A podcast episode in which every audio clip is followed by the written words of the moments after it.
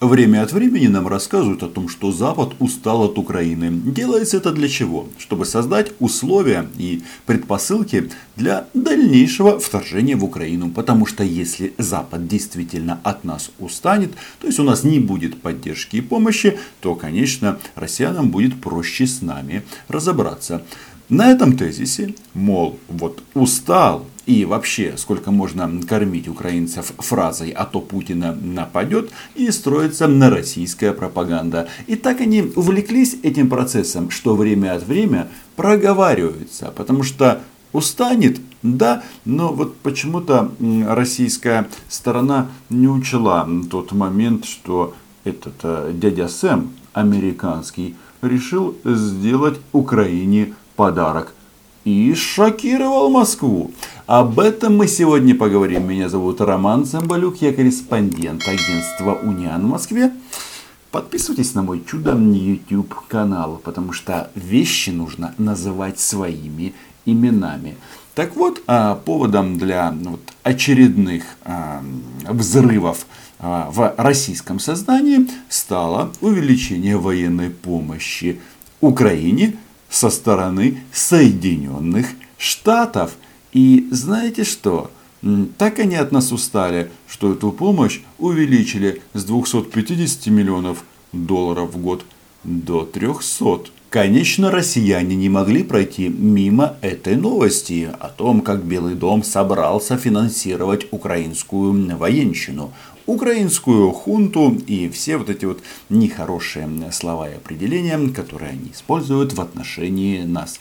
Но они так сильно возмущались, что что сделали? Правильно, как всегда, проговорились. Смотрите, в Государственной Думе назвали условия для начала официальных поставок оружия на Донбасс. Что здесь самое интересное в этом прекрасном заголовке? Слово «официальных». То есть тем самым а, представитель российского парламента спалился и говорит о том, причем не впервой, о том, что неофициально – они оружие, э, боеприпасы и военную технику туда поставляют. А почему они это делают? Правильно, им нужно снабжать свою военную группировку на оккупированном Донбассе. Нам тут рассказывают про какие-то Лугандонии, хотя на самом-то деле на востоке Украины, как и в Крыму, просто созданы оккупационные администрации. Читаем. Если в США примут предложенный закон о выделении 300 миллионов в год на военную помощь Украине, да, они устали, это может вынудить Россию задуматься о поставках оружия Донбассу заявил председатель Комитета Госдумы по делам СНГ, евразийской интеграции и связям с соотечественниками Леонид Калашников. Леонида Ивановича я знаю, он представляет коммунистическую партию на Российской Федерации. Это, по сути, такое себе, ну, такие лайт, а, ну, в общем, нехорошие люди, потому что транслируют тезис о том, что Россия должна там расширяться и так далее, и так далее. И, кстати, они хотят а, оккупационные администрации признать и выступать выступают за это, но пока они не признали, в смысле Россия.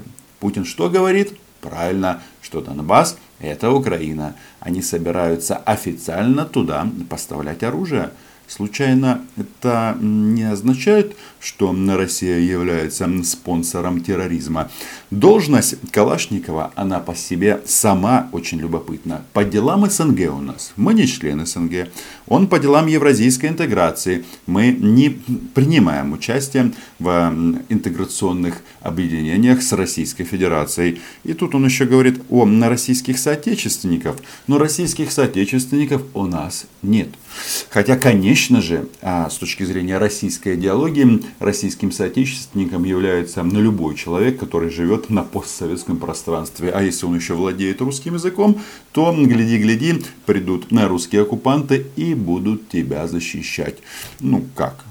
Разрушат твой дом, а те, кто выживут, будут сидеть на подвалах ну, так сказать, чтобы знали, что этот а, большой, этот Биг Браза о них думает. Что нам тут говорит Калашников? Я считаю, что выделение 300 миллионов долларов Соединенными Штатами на военную помощь Украине, наоборот, нам открывает двери для того, чтобы помогать людям, по которым они хотят из этого оружия стрелять. а, ну, тут упоминаются эти недореспублики, в таких условиях мы имеем тоже право поставлять оружие в эти республики официально. То есть, что значит? Да, они его поставляют. Ну, раз они его туда поставляют, тогда почему они говорят о каком-то а, внутреннем конфликте? Вы не знаете? Все российские пропагандисты делают усилия на чем? Чтобы как бы фокус украинского внимания вообще сдвинуть с этой темы вовнутрь. Что, мол, это эти пиндосы, Порошенко, Турчинов, кстати, уже и Зеленский, это они все делают для того, чтобы была война, не хотят просто прекратить стрелять, а России там якобы нет. Но люди в российской военной форме там ходят седьмой год. И российское военное вооружение. Да. Почему оно там на украинской территории? И, да, и российские могилы на российских десантников. Кстати, сегодня день ВДВ, а вот они тут а, празднуют это, но не вспоминают почему-то о российских парнях, которые сложили свои головы на Донбассе, ну или потеряли конечности. Депутат Калашников объяснил, что если одной из сторон конфликта третья страна будет поставлять летальное оружие, России ничего не остается, кроме как защищать людей со своей, со второй стороны. Может быть не войсками, а хотя бы поставками оружия не войсками. Так, то, что вы создали там оккупационные корпуса, в том числе из коллаборантов, так это и есть ваши войска. В общем, он говорит о том, что не нужно стесняться поставлять оружие на восток Украины. Но дело в том, что Россия и не стесняется. Таких умных очень и очень много в Российской Федерации. Они об этом э, много говорят. Вот, например, э, есть э, такой аналитический текст – Центра политической конъюнктуры, который возглавляет Алексей Чесноков, тот самый, который работал с Сурковым, они вообще приходят к выводу очень интересному, что эта инициатива, причем демократов и э, республиканцев, она э, говорит о том, какой будет э, политика Соединенных Штатов – по отношению Украины после выборов. Мол, что Соединенные Штаты вернутся к активному участию а, в украинской судьбе. Кстати, это было бы неплохо. Соединенные Штаты продолжат усиливать украинское государство различными способами. Возмущаются в этой прекрасной организации. Усиливать украинское государство – это же преступление. Ну, конечно, а, российские захватчики хотели, чтобы оно было слабее, чтобы его было легче разрушать и захватывать, чтобы можно было, знаете, как а, нож в растопленное масло запихивать. И это им, конечно, не нравится. Байден вряд ли вернется к политике Обамы, который в свое время отказался от предоставления Украине летального оружия. Это что получается? Что Обама этот, э, ну, в общем, Редисон, если именно при его президентстве была развязана э, война в Европе. Читаем дальше. С другой стороны, администрация вернется к активной роли э, в переговорном процессе, от которой Вашингтон отказался сам после отставки спецпредставителя Курта Волкера. Американские э, парламентарии, они говорят, что пора бы вернуть человека, назначить нового человека на эту должность спецпредставителя Госдепа США по Украине.